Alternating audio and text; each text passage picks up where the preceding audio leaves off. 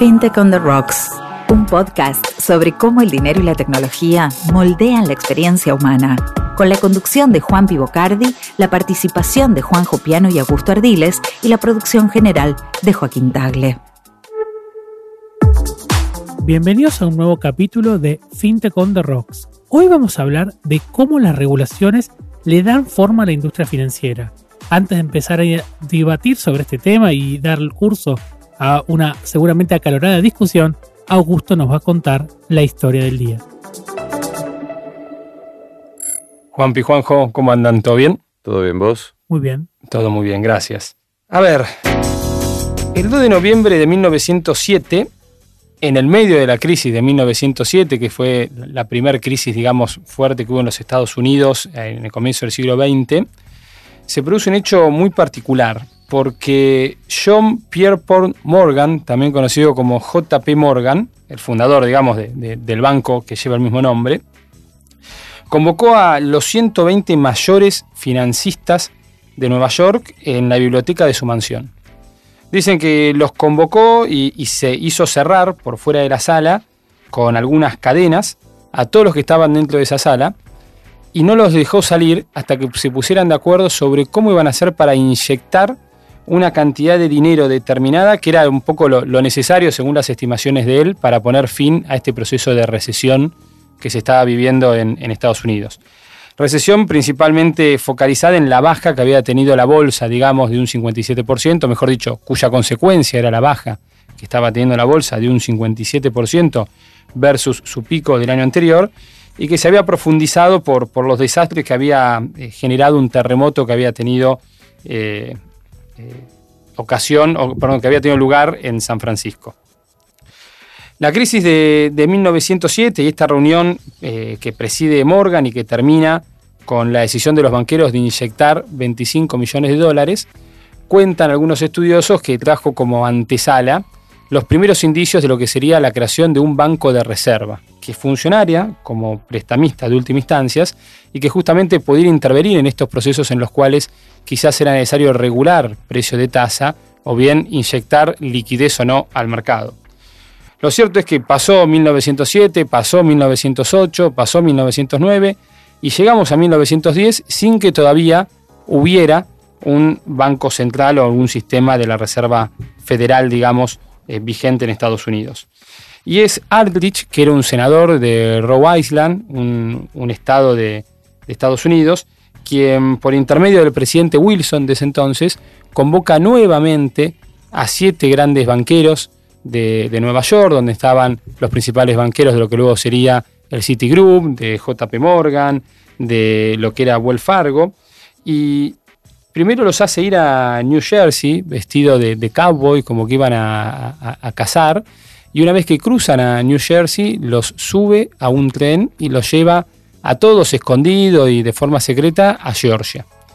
En Georgia se juntan con otros senadores, con, otro grupo de diputados y terminan poniéndose de acuerdo en crear un sistema eh, de reserva federal que tuviera por lo menos 12 eh, bancos locales que sirvieran para ir moderando eh, las políticas monetarias que luego adoptara la Junta de Gobernadores Central de la Reserva General. Eh, el punto es que hubo varias idas y vueltas y recién Wilson termina promulgando lo que es la ley, o mejor dicho, el Congreso de Estados Unidos termina sancionando y luego Wilson promulgando lo que es la ley de la Reserva General en el año 1913. Y la Reserva Federal, seguramente por muchos de quienes nos están escuchando, es quizás el banco central más conocido a nivel mundial, pero obviamente no, no es el único. Pero sí hay que destacar que quizás fue el primero en crearse de una forma tan ordenada y, y, tan, digamos, premeditada, porque en el caso, por ejemplo, del Banco de Inglaterra o del Banco de Francia, eran bancos que eran los bancos más grandes principales, los, bancos más grandes y principales de cada uno de los países. Por ejemplo, eh, en el caso del Banco de Inglaterra era eh, un banco que pertenecía a la familia Rothschild. En el caso del Banco de Francia era un banco 100% privado que había sido fundado por Napoleón en el 1800 eh, e incluso en, el, en, el, campo, en el caso del Banco de Suecia era un banco que era de la familia Palsbruch que luego fueron todos bancos que fueron nacionalizados, más o menos en 1935, y comenzaron también a tener facultades monetarias y, típicas de lo que son los bancos centrales. Eh, en el caso bueno, de, la Argentina, recién en 1935, luego de, varios intercambios que tuvo principalmente Federico Pinero con el especialista británico Otto Niemeyer, se termina creando un banco mixto eh, que tenía como función actuar como prestamista de, última instancia y, empezar a regular la actividad financiera eh, de los bancos en la Argentina. Pero bueno, si hay algo que, se va por lo cual se va a caracterizar el siglo XX es porque además de haber sobrevivido a varias crisis del sistema capitalista que en muchos casos parecían que eran las últimas, en algunas oportunidades incluso eh, el comunismo cobró bastante fuerza, la realidad es que siempre el sistema capitalista salió más favorecido y muchas veces también, por qué no decirlo, con más regulaciones, incluso luego de la crisis del petróleo y luego de la crisis del 2008.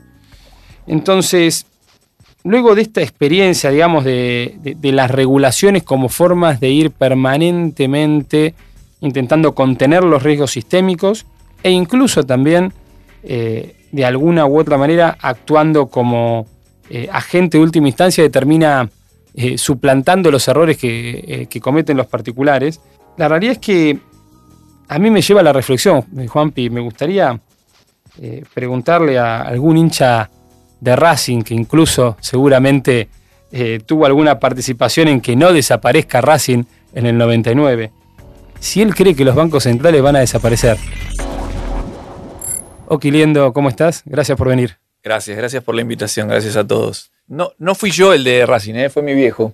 Em, no creo que desaparezcan los bancos centrales. Si esa es la, primera pregunta, creo que no van a desaparecer. Creo que han, llegado a, ciertas convergencias regulatorias. Como vos decís, las regulaciones en general fueron surgiendo de crisis. Eh, y como dice la, vieja frase, los generales siempre se preparan para la guerra que ya pasó. Entonces, en general, son crisis que son reactivas a problemas que ya sucedieron y que previenen problemas que probablemente, bueno, no deberían suceder de nuevo en el futuro. Entonces, lo que sucede con la próxima crisis es que hay algo nuevo que probablemente no habían visto, que, lo que las regulaciones que habían armado para prevenir la crisis anterior no sirven para la que sigue. Entonces, hay una nueva crisis y siempre la, regulación se va sumando a, una nueva capa y termina todo en una especie de enjambre eh, que, a esta altura es bastante homogéneo a nivel, la, regulación financiera de bancos, ¿no? Es bastante homogénea a nivel internacional y hay bastante consenso sobre cuáles son las actividades que se pueden hacer, cómo no se pueden hacer y cuáles son los riesgos que se protegen. Ahí, eh, mi pregunta es si hay algún tipo de relación entre esta regulación homogénea que, que, ha dado lugar en diferentes países, que en algún punto, no sabemos si eso no la causa, también es para debatir, ha generado que, por ejemplo, no sé, la mitad de la población mundial nunca, por ejemplo, haya hecho un pago digital, ¿no? O el 75% del comercio retail de los países emergentes sigue siendo en efectivo. Y el surgimiento de las, llamémosles las fintech, que un poco vienen a, ocupar ese espacio del mercado que, está libre. Ahí la pregunta es si esa regulación de los bancos es lo que impidió a los bancos atender esos segmentos o en realidad fue una decisión comercial y la fintech que atacan ahí porque antes nadie le daba bola a ese segmento. Son las dos cosas. Eh, pensá, lo estoy tratando de explicar así, piensen gráficamente en un triángulo, ¿ok? Imagínense un triángulo en la cabeza.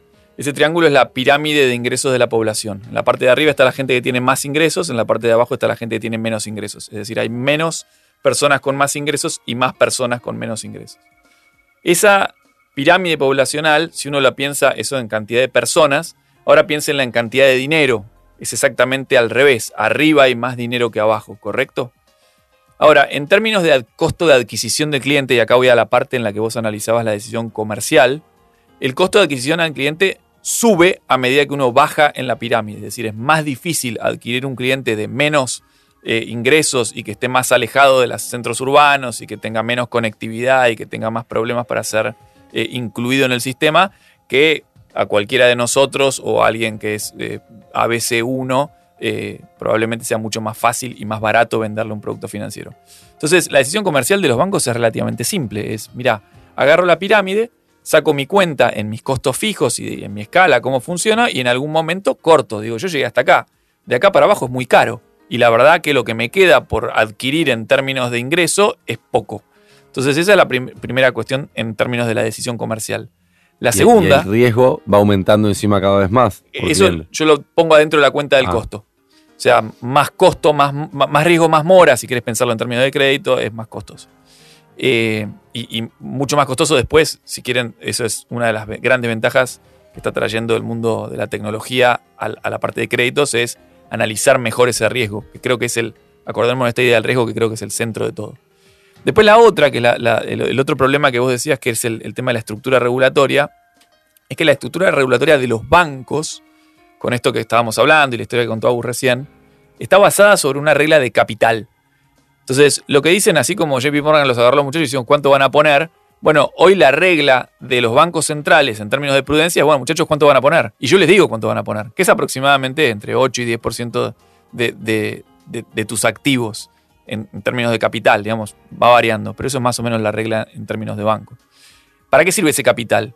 Ese capital sirve para amortiguar los golpes a los activos, para cubrir las deudas que tenés, que son los pasivos.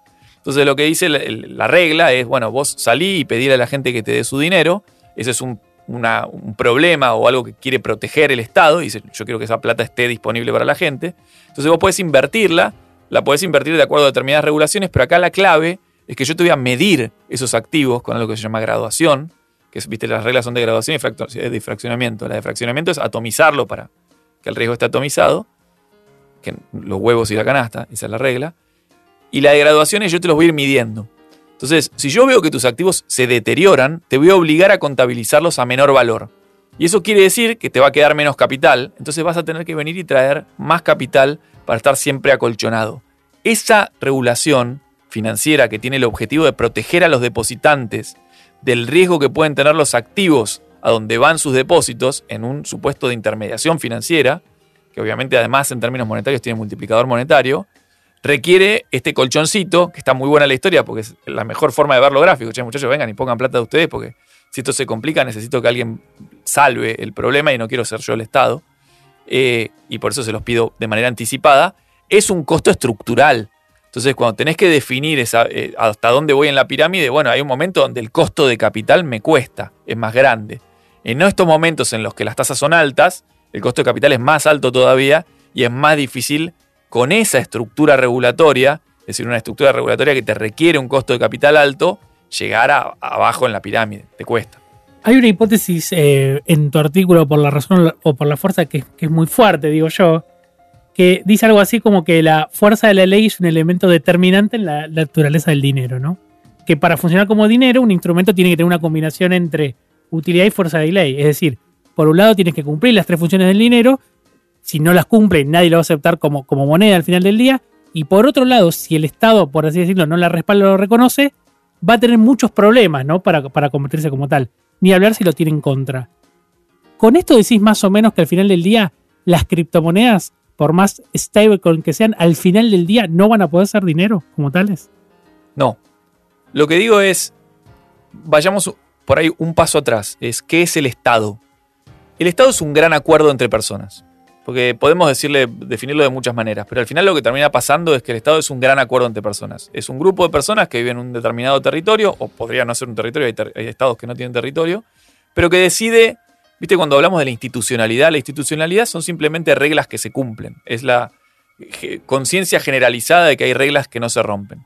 Entonces, si ese grupo de personas que tiene una regla, que, que, acepta sus propias reglas, ¿no? Y que las cree y las acepta, cree que las criptomonedas les sirven como dinero y que les sirven y les dan un beneficio y una utilidad, o creen que son buenas y las quieren usar y el acuerdo generalizado de ese Estado es que las criptomonedas funcionan, las criptomonedas van a servir como dinero. Y no quiere decir que tiene que... Yo, viste, en, términos de derecho, eh, existe algo que, que dicen la... que hablan de la costumbre como fuente de derecho. Yo creo que es así y muchísimas de las regulaciones y leyes que conocemos primero, primero pasaron en el cotidiano. Sobre todo el derecho comercial, ¿no? Es, Casi todo. Es que en realidad todo. O sea, antes siempre hubo eh, relación entre personas construidas en base a determinadas reglas antes de que existieran los estados. Entonces la costumbre es anterior al estado.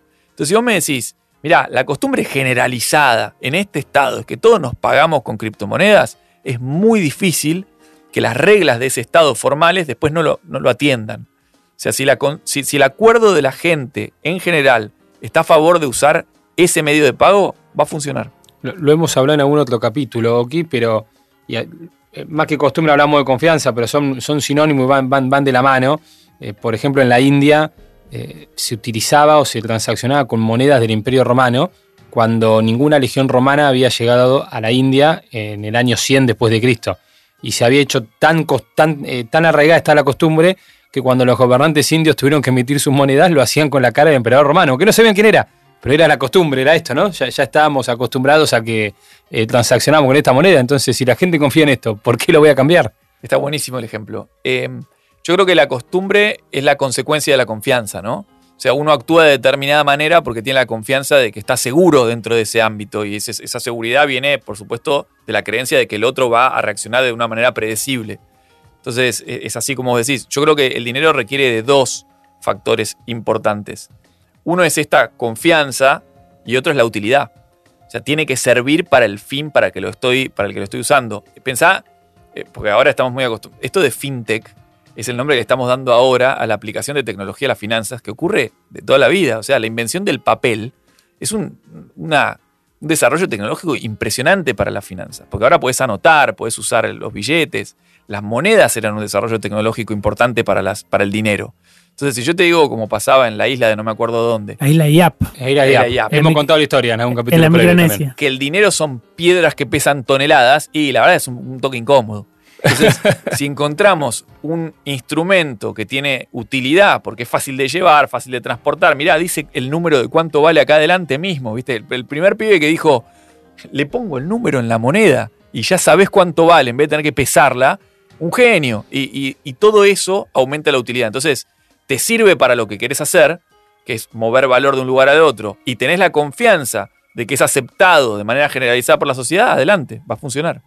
Ahí me, eh, hay un punto, pues hablamos de confianza, hablamos de lo que estamos acostumbrados, pero a su vez este podcast se llama Fintech on the Rocks, ¿no? O sea, queremos ver cuál va a ser la utilidad y hacia dónde va a ir en el, al futuro de, eh, a futuro las finanzas. Y, hay como un salto de fe, ¿no? Viste como en las películas de Indiana Jones, donde que a veces salta y, no sabe si hay algo, a, dónde va a caer, porque más allá de lo que uno está acostumbrado, quedarnos en la costumbre a veces nos, nos hace quedarnos en nuestro en nuestro círculo de comodidad, digamos, ¿no? nuestro, nuestro cuadrado de Zona comodidad. De confort. Zona de confort, gracias, Juanjo. Eh, entonces, el punto sería, ¿cómo ir a buscar esos saltos disruptivos? ¿Cómo está siendo tu experiencia ahora en Meli, quizás para decir, che, vayamos por este lado sí, vayamos por este lado no, no, pará, creo que acá la podemos pifiar. ¿Tenés alguna regla propia en tu cabeza de decir, bueno, hasta este riesgo yo tolero, hasta este riesgo no? Eh, te vas basando en lo que va pasando, prueba y error. Está buena la pregunta. Creo que hay. Te hago un cachito para atrás, porque si no, no se va a entender lo que quiero decir. Ahora hay como una conciencia generalizada. Hubo un momento en el cual las reglas, estas construidas en base a, mucho sufrimiento, ¿no? Porque todas las crisis fueron, fueron muy sufridas y hubo mucha gente que hizo mucho esfuerzo para evitar que crisis volvieran a pasar en el futuro. Eh, entonces, se crea eh, esta especie de statu quo bias, es, che, llegamos a un lugar seguro, no nos movamos. El cerebro del ser humano está preparado para evitar riesgos. O sea, los que sobrevivimos y evolucionamos somos los que entendimos que los lugares peligrosos había que evitarlos. Entonces, la cabeza del ser humano que evita una crisis dice, bueno, yo me, quedo acá y no me muevo más. Eh, esa dinámica. Venimos de los monos, digamos. El mono está siempre en el mismo árbol comiendo la banana, se queda ahí. No, y, el, y el, mono, esto es eh, random mutation y después eh, natural selection. O sea, vos mutás de manera aleatoria o van mutando y el mono que se bajaba del, árbol no existe más. Claro, porque eso se los comieron todos. Los que quedaban son los que se quedan arriba. Te interrumpí el concepto. Eh, no, no, pero está bueno el concepto porque viene por ahí. Ese concepto de statu quo bias, miren muchachos, si tiene que ver con dinero, la regulación es esta, es la de la Fed, no hagan más nada. Entonces a todos los que querían hacer algún pedacito menos riesgoso o distinto que servía a una población en particular, le aplicaban la misma regla. De hecho, estoy bastante cerca de, la, de, lo que es la evolución de la normativa en Ecuador, porque estamos tratando de dar una mano ahí. Y en Ecuador, cualquiera que toca pagos tiene que ser banco. Entonces, te pone todo este costo regulatorio de capital y, obviamente se te hace muy, muy difícil. Eso que hasta hace, no te miento, 7 años, 10 años como mucho, era la regla, ahora en base a esta preocupación de tratar de entrar en la base de la pirámide, se empezó a transformar, transformó esa forma de pensar en una segunda regla, que la van a escuchar de muchísimos reguladores que dicen, no, no, nosotros vamos a tratar de regular mismo riesgo, misma regulación. Si el riesgo es distinto y es mayor, tendrá una regulación más exigente, si el riesgo es menor, tendrá una regulación más laxa. Esa es una regla que todo el mundo repite todo el tiempo. Ahora, el centro y la trampa está en cómo medimos el riesgo.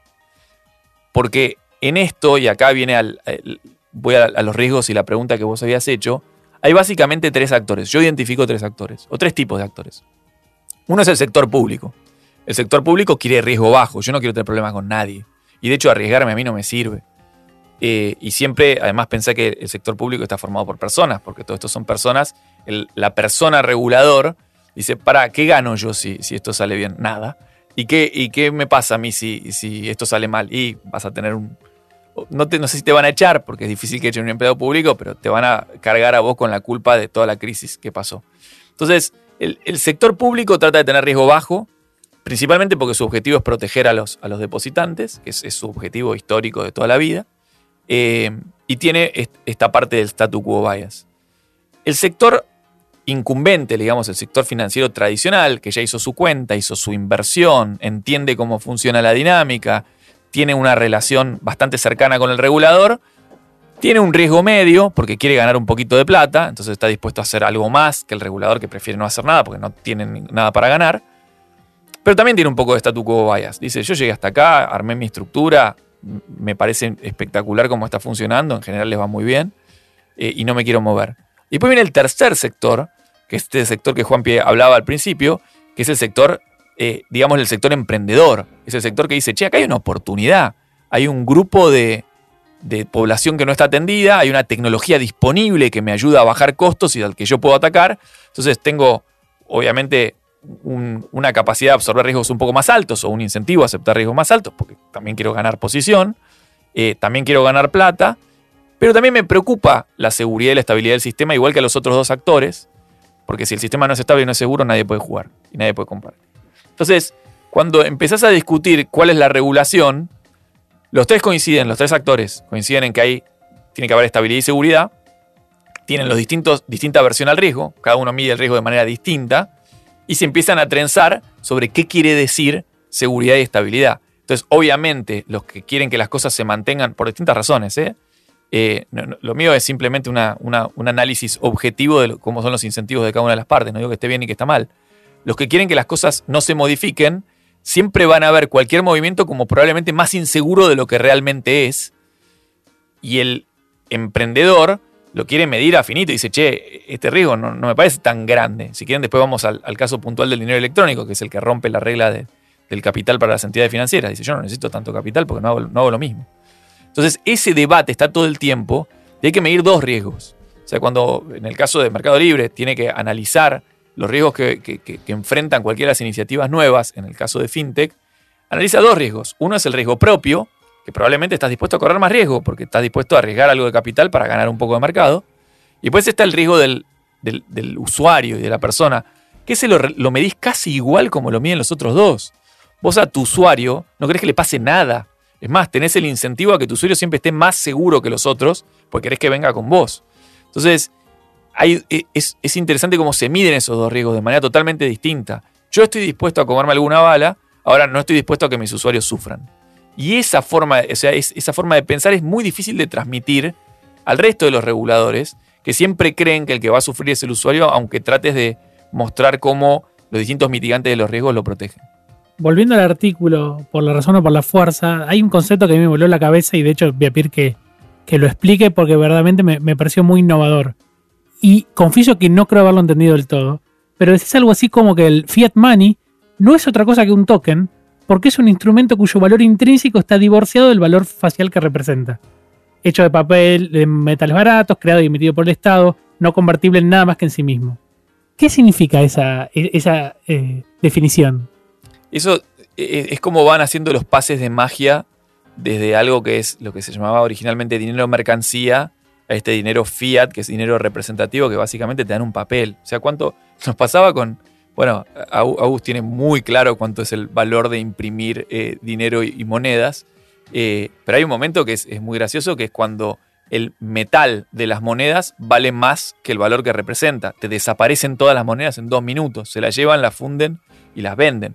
Entonces, el dinero mercancía originalmente era, siempre uso el, ejemplo de las cabras, en, no me acuerdo dónde era, estaban las cabras. Entonces, vengo y te traigo una cabra o te, doy cualquier, cualquier mercancía que sea, eh, viste las películas de, de, cárceles, los cigarrillos, se pagaban las cosas con cigarrillos. ¿Por qué? Bueno, porque alguien fuma y alguien lo va a querer usar, lo va a querer consumir, entonces al final del día tiene algún valor y yo simplemente lo uso como instrumento para intercambiar cosas porque lo uso como unidad de cuenta, lo uso como referencia. ¿Cuánto vale, no sé, un almuerzo? Y vale 12 cigarrillos. ¿Cuánto vale, no sé, lo que sea, vale 20 cigarrillos? Entonces usas la unidad de cuenta y usas el instrumento como medio de pago, medio de intercambio. Y el instrumento en sí mismo tiene valor. Ahora, hay un momento donde vino alguien y te dijo, che, este papel vale mil pesos, vale 100 dólares, y el papel vale centavos. Entonces, ¿por qué le crees al papel? Le crees por esta, lo que hablábamos recién, porque es generalmente aceptado y principalmente, que viene con el tema de la fuerza, porque hay alguien que es el más fuerte de todos en el Estado, que es básicamente la entidad fiscal, que tiene la capacidad de obligarle a la población a pagar algo en esa moneda. Entonces, todos aceptamos que los impuestos son válidos, todos aceptamos que alguien los tiene que pagar. Si aceptamos eso, aceptamos que se tienen que pagar con esa misma moneda, que es ese papel que hasta hace dos minutos valía 50 centavos, pero que ahora vale 100 dólares, y que el que te cobra te lo va a tomar a 100 dólares, bueno, entonces si hay alguien que lo va a tomar a 100 dólares, entonces valdrá 100 dólares y empieza a jugar en la economía y a moverse eh, a ese valor. Pero, pero sí, lo, loco y lo divertido es que el instrumento en sí mismo no vale nada. Tiro ahí un, como le gusta decir a Juanjo, un Agus dato. Los dólares, antes de que Nixon rompa, digamos, la, la convertibilidad que tenía el dólar con el oro, en realidad la leyenda decía abajo no era 5 dólares, era 5 silver dollars. Es decir, vos podés hacer un banco y te dan 5 monedas de plata en representación de esos 5 dólares, digamos. Todo eso se fue modificando de a poco. Originalmente, yo siempre lo cuento de la misma manera, el dinero era como un ticket de guardarropa, que, tiene que ver con esto del dinero electrónico, si quieren, que, es como retomar eso, eh, que es el origen del instrumento. Es, yo tengo como un warrant, piénselo como un warrant. Yo tengo oro o tengo algo que es pesado e incómodo. El dinero físico tiene el problema del volumen y la distancia, ¿viste? Tengo que transportarlo muy lejos o a un lugar a donde no voy a ir o tengo que llevar mucho peso y es imposible de, manejar. Entonces, ¿qué hago? Si lo doy a gusto, vos me lo, me lo cuidás, lo tenés en un código y me das un papelito, ticket de guardarropa, que vos tenés mío, esto, lo que sea. Eh, entonces, ¿yo qué hago? Voy a Juanpi, le doy el ticket de guardarropa y le digo, mirá, te tengo que pagar algo, acá tenés un ticket que vas a lo de gusto y te van a dar todo esto. Y eso atrás tiene valor y respaldo. Eso son, así funcionó muchísimo tiempo el dinero de los bancos centrales, contra reservas. Ahora, pasaron dos cosas.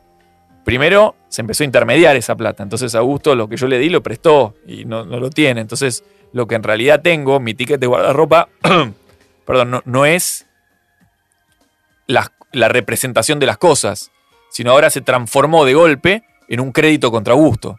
No es que tengo derecho a que vos me devuelvas mi cabra. Tengo derecho a que vos me des una cabra eh, y contra tu patrimonio. Entonces vos la vendiste, la, no sé, hiciste lo que fuese con la cabra eh, y después yo tengo que, puedo volver y reclamarte algo del mismo valor. Eso es lo que pasó con el multiplicador y los bancos. Después los bancos centrales lo que dijeron es, en algún momento, che, ¿por qué no emito más de estos papelitos? Eh, tengo acá un montón de plata y o, oro o cabras, piénsenlo en, mercancía, y tengo una cantidad de papelitos equivalente a lo que es eso. Y de repente mirás la máquina de papelitos y decís, che, imprimamos más. ¿Por qué? Porque hay más demanda de estos papelitos. Y si imprimimos más, la verdad que el valor en general de mi papelito en la economía se va a mantener. Porque veo que cada vez lo usan más, entonces está muy demandado, entonces si yo emito más, nadie se va a dar cuenta. Ahora, bueno, si llevas eso al extremo, te pasan cosas como la inflación es imposible con todo lo que vamos hablando no meterse en el tema de la dolarización, ¿no? Digo, confianza, los acuerdos de la gente para tener algo de intercambio, eh, el tema este de, los templarios que hemos tocado en su momento, que es, te dejo la mercadería, dame un ticket. Eh, Augusto ha contado una historia de, cómo arrancó el dinero y tiene que ver con eso. Totalmente. Digo, los bancos, los bancos y, y los mercaderes y los financistas. Exactamente. Y digo, no, no, no puedo salir de eh, esta idea de, la dolarización que hemos hablado acá con un especialista en su momento.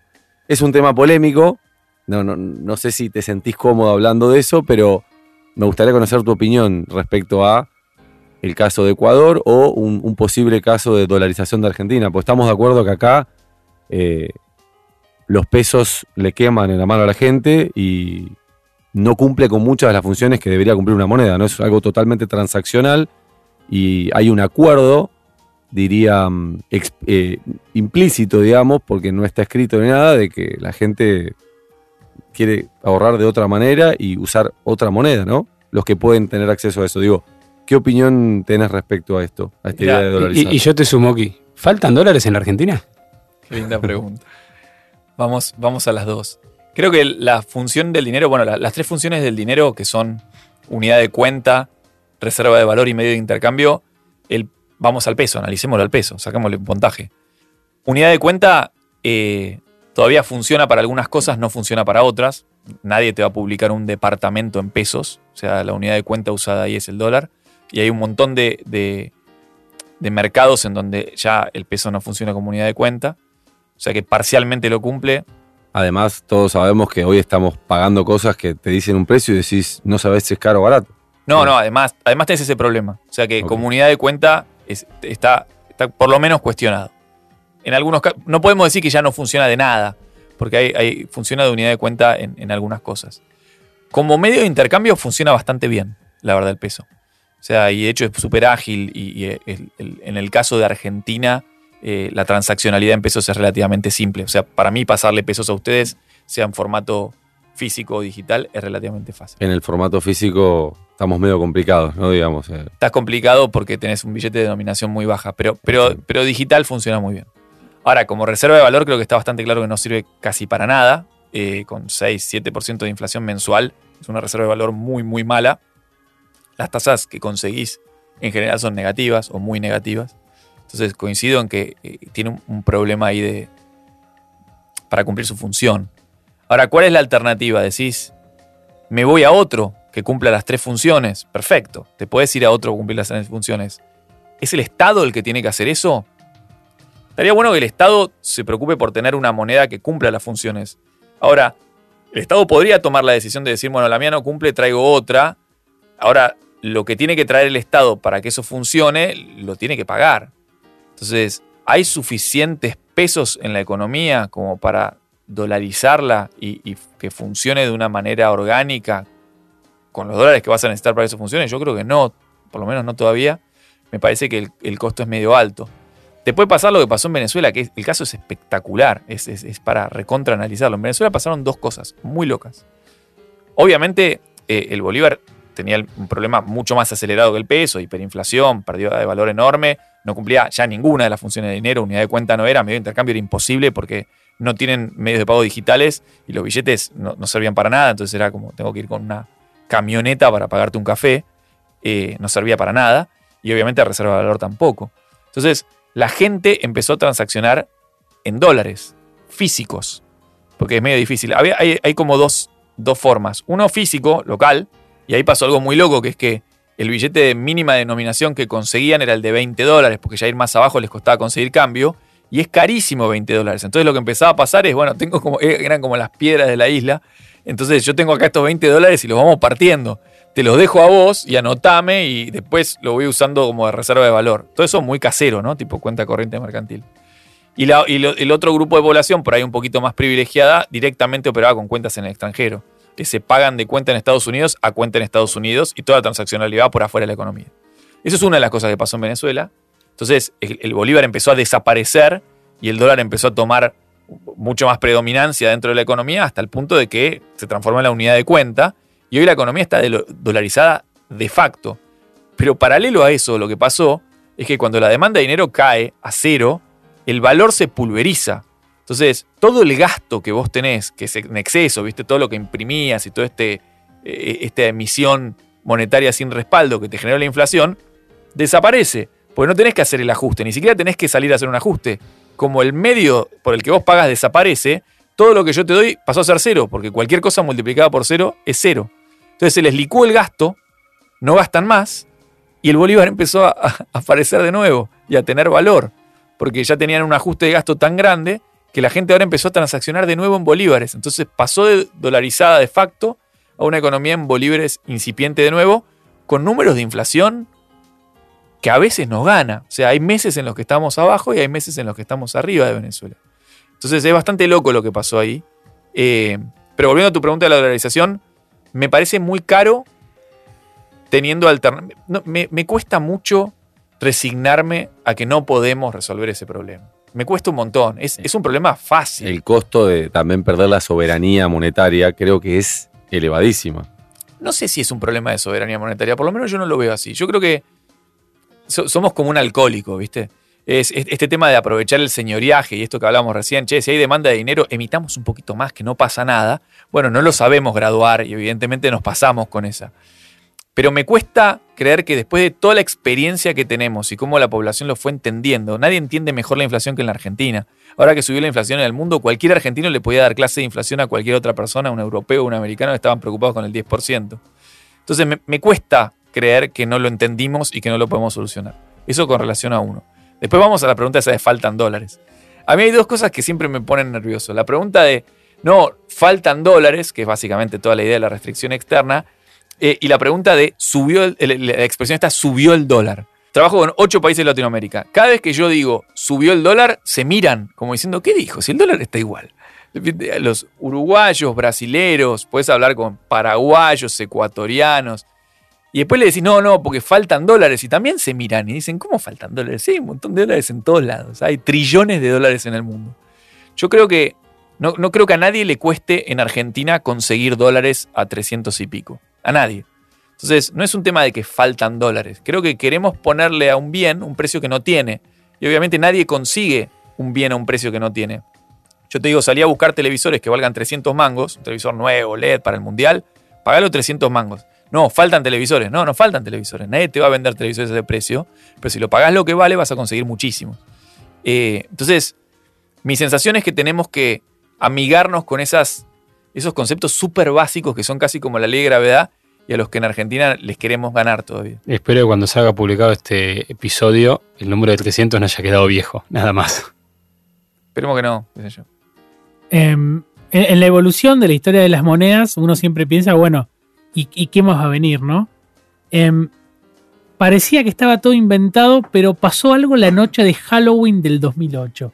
¿Qué pasó? ¿Qué pasó esa noche que, que hace eh, iniciado un nuevo cambio, una nueva revolución en, en- en esta historia? Esa es la noche de- del paper de Satoshi Nakamoto.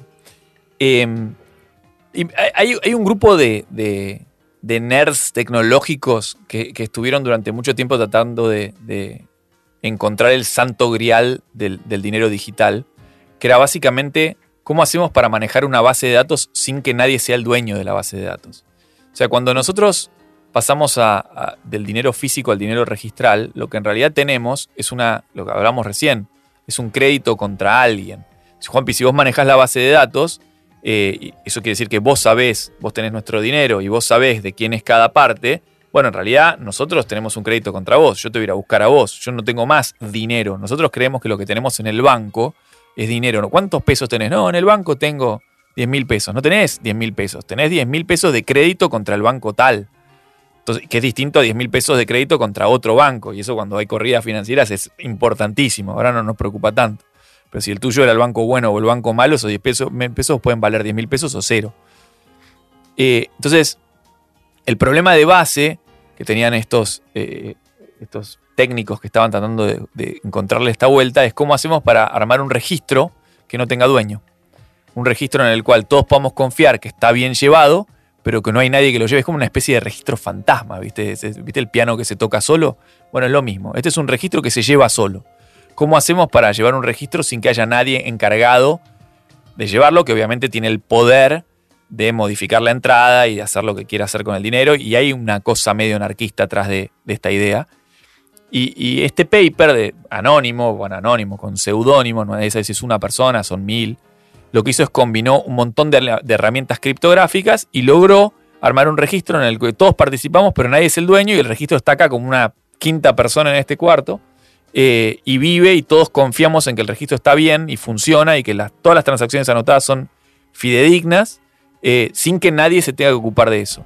Y eso es un desarrollo espectacular para, para lo que es el dinero registral, porque quiere decir que no hay más estados involucrados en eso. Porque en general, atrás de cualquier dueño de registro hay un estado que protege a los que están registrados ahí por la ley o por lo que sea. Obviamente, pensar en una estafa. Hay una estafa, hay una ley que protege al estafado del estafador. Yo lo denuncio, denuncia penal, qué sé yo, puede funcionar o no. Pero en este caso no hay. Nadie es el dueño del registro. ¿A quién vas a denunciar? Cuando discuten sobre si Bitcoin es o no es un security, no pueden ni siquiera ponerse eh, de acuerdo con la discusión porque ¿a quién vas a ir a buscar? O sea, ¿quién es el tipo al que le vas a poner la multa o le vas a decir que cierre? Si no, está totalmente descentralizado. Esa es la gran innovación de blockchain. En este podcast hablamos un poco siempre de historia, un poco del pasado, analizamos el presente y los diferentes procesos que surgen y nos gusta dedicar algunos minutos para, para el futuro. Acá puede venir cualquier pregunta sobre el futuro, así que tenés que estar preparado aquí. La primera, ¿cómo ves tu profesión de abogado en el futuro? ¿Va- vas, ¿Van a seguir existiendo los abogados o la inteligencia artificial los va a reemplazar? Mi película favorita es Volver al Futuro. En la 2, eh, cuando lo meten preso al hijo de Marty en 2015, le preguntan, ¿pero cómo lo pusieron, lo metieron preso en un día? Y Doc le contesta, desde que se eliminaron los abogados, el mundo es mucho mejor. Dicen Eh, que los ingenieros resuelven los problemas y los abogados viven de los problemas, ¿no? O Los abogados- los problemas. Los abogados viven de los problemas sin ninguna duda, pero no, no solo de los. No necesariamente de los conflictos, o sea, no problema como sinónimo de conflicto, sino de los problemas también en términos creativos. En, tengo un problema que quiero resolver, como este que hablábamos recién de cómo hacemos para armar un registro sin dueño. eh, y creo que parte de los, del trabajo de los abogados que tiene valor y que se va a mantener en el futuro es esa creatividad para poder desarrollar reglas o para jugar con reglas para que determinadas cosas puedan suceder.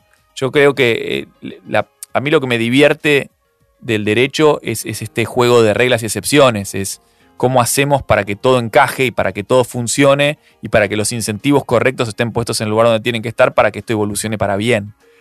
Hay otras partes de la profesión que son más difíciles o más mecánicas y que probablemente sean absorbidas por inteligencia artificial o por lo que sea.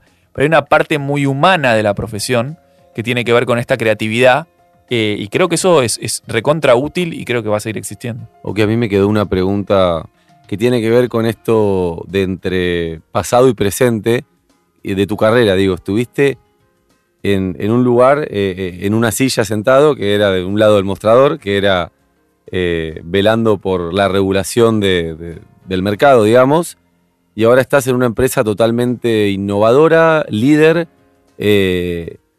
que está caminando constantemente por, no quiero decir por la línea, pero digamos, tratando de llevar eh, la normativa a algo más, eh, más cercano a la gente o más, eh, qué sé yo, más flexible, digamos. Es- Está tratando de, está cambiando la regulación claramente. Todas las empresas que no son bancos, que están- son fintech, digo, están jugando un rol distinto en el mercado financiero. Digo, ¿qué tal esa experiencia de estar de los dos lados? ¿Qué, qué- te aportó? Me imagino que fue súper rico, ¿no? Sí, eh, te, aporta, mucha perspectiva en la parte de, los prejuicios. O sea, habiendo estado de los dos lados, sabes o tratás de... No tenés los prejuicios que tenés si no conoces el otro lado. Y los prejuicios son muy malos para la construcción de confianza. ¿viste? Crees que el otro tiene incentivos que no tiene. A mí lo que me resultó muy parecido, y te diría es la razón por la cual eh, es lo que a mí me, ¿viste? me apasiona y me gusta y me divierte de mi trabajo, el anterior y el actual, es esto de tener la cabeza enfocada en el usuario. Eh, en el usuario, puedes decirle el ciudadano de un lado y el usuario en el otro, pero, pero lo que querés es proteger al usuario y agregarle valor y, darle soluciones. Entonces, mi trabajo anterior era, tenía la, suerte de poder hacerlo y, y- y venir con una cabeza fresca en un contexto en el cual había espacio para eso, que la verdad fue espectacular, pero mi trabajo era ir a, a- cuestionar y romper las estructuras para tratar de sacarle agua a las piedras y encontrar la forma, esta creatividad que hablábamos recién, de mantener protegidos a los ciudadanos y, y mitigados los riesgos y darle mejores productos y, encontrar las posibilidades de, que todo el tiempo haya mejoras eh, y, y ir sacando todo lo que sea peso muerto o burocracia innecesaria. Y ese trabajo lo hacíamos todos los días y es medio parecido a lo que hago ahora. O sea, ahora estoy del otro lado, pero trato de conseguir la forma. Antes era un poco más fácil porque si te molestaba la regulación la cambiabas. Ahora tenés que convivir con la regulación, pero tenés que tratar de encontrar la forma de proteger al usuario y poder ofrecerle siempre algo mejor.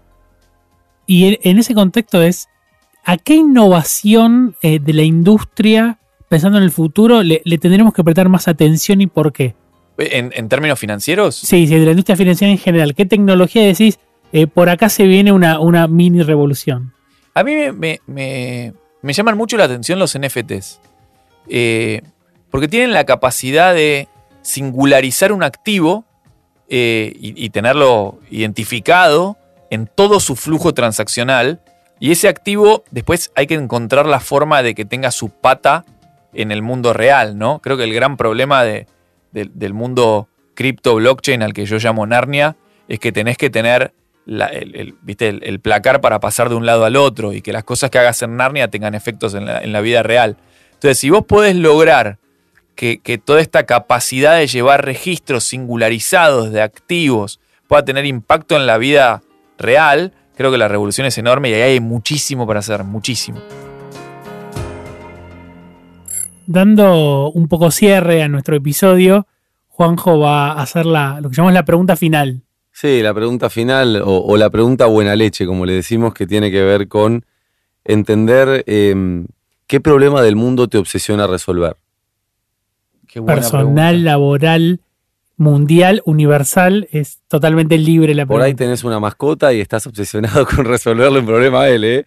Pero bueno, creo que estás para más. Me parece que está para más, ¿no? algunos proponen crear un país. No, no, no. Yo tengo dos obsesiones eh, en, ese tema de problemas del mundo que me obsesiona resolver. Tres, si querés. Uno que es, es como muy tangible y, los dos primeros están vinculados, que tiene que ver con la educación y la pobreza. hay algo que a mí me, me pone, Me, deprime profundamente, que es la gente en el semáforo. O sea, cuando te cruzas un chico en el semáforo, a mí me, destruye emocionalmente y te pasa todos los días. Y me pone peor cuando ya te vas acostumbrando. Me, pone peor, peor. O sea, hay un momento donde decís, no, no podemos nunca naturalizar esto. Entonces, a mí, este tema de la Argentina, que es un país que tiene todo y que la única razón por la que no funciona bien es porque tomamos malas decisiones, que es lo que hablábamos antes, es, si vos sos el presidente de Haití, y estás complicado, ¿viste? Es una isla en el medio de la nada, no produce nada. Va, a ser muy difícil resolver ese problema. Pero si sos el presidente de Argentina o te ocupás de la Argentina... Estás más complicado. No. que es un país que no tiene fundamentals malos. O sea, es una economía grande, con un montón de gente creativa que crece y con muy buena voluntad, de gente buena la que vive en esta sociedad. Entonces, no resolver ese problema y tener que viste, lidiar con la, pobreza y la educación me, desvelan, viste, cuando decís, no, lo puedo, no puedo creer que no lo podamos resolver. Y te agrego esto la parte de la educación, porque la educación, la verdad que hoy, con los medios remotos y el acceso al conocimiento y a la tecnología que tenemos, debería ser muy fácil compilar. A ver, este tema de que la educación toma, la educación primaria y secundaria toma 12 años, 8 horas por día, tiene mucho que ver con el mercado laboral. Es, vos tenías que dejar a los chicos en algún lugar ocho horas por día durante todo el tiempo que necesitabas hasta que ellos pudiesen ser autónomos y estar solos en su casa. Ahora, yo creo que eso se puede resolver de una manera mucho más eficiente, ayudando a los chicos a conseguir el conocimiento y las herramientas que necesitan de manera mucho más eficiente. Eh, si, lo podemos lograr, y creo que lo. No sé, no, tengo la respuesta, que me obsesiona ese tema. Después el otro tema que me obsesiona es el tema de las penas, el derecho penal. Eh, no puedo creer que no haya que no hayamos resuelto el problema de las cárceles. Para mí la prisión como pena es, algo tremendamente ineficiente. Eh, tener a alguien encerrado en un lugar durante una determinada cantidad de tiempo, siendo absolutamente inútil para la sociedad, en un montón de, situaciones, como consecuencia a reglas que vos querés que no se rompan, no, sé cuál es la solución, pero me parece que no. Que, tendríamos que a esta altura de la humanidad, con miles de años de prisiones, haberlo resuelto. Me parece, Juanpi, que no lo dijimos, pero lo charlamos antes de que comencemos. Oki escribió un artículo que se llama Por la razón o por la fuerza, ¿no? Sí. después ponemos el link acá en, la descripción del episodio. Pero eh, Juanpi había sacado una conclusión relacionada a las remeras que estamos haciendo en Fintech on the Rocks, ¿o no? Yo creo que la, frase final del capítulo es una frase para hacer remera, ¿no? Eh, y cuando hablamos de dinero y hablamos de, de- de la historia de- de la humanidad y hablamos también de la Argentina, creo que resuelve todo muy bien, ¿no? Que la fuerza nos acompañe. Sí, es, es una linda frase. Está buena. Eh, un poquito nerd, pero, pero me, me gustó para hacerlo. De, de- de Star Wars, ¿no? ¿Es Sí, esa? de Star Wars. Bien. Eh, ok, fanático, no lo dijo, pero fanático de Star Wars. Eh, Es, es- es una variación a la frase. La frase es que la fuerza te acompañe, que la fuerza esté contigo. Eh, que la fuerza nos acompañe es un poco ya una, una especie de pedido generalizado. Perfecto. Me gusta. Va para la remera esa. Así que bueno, Oski, muchas gracias por venir. Espero que lo hayas pasado bien. Y a la audiencia nos vemos en el próximo episodio de FinTech on the Rocks. Que la fuerza nos acompañe.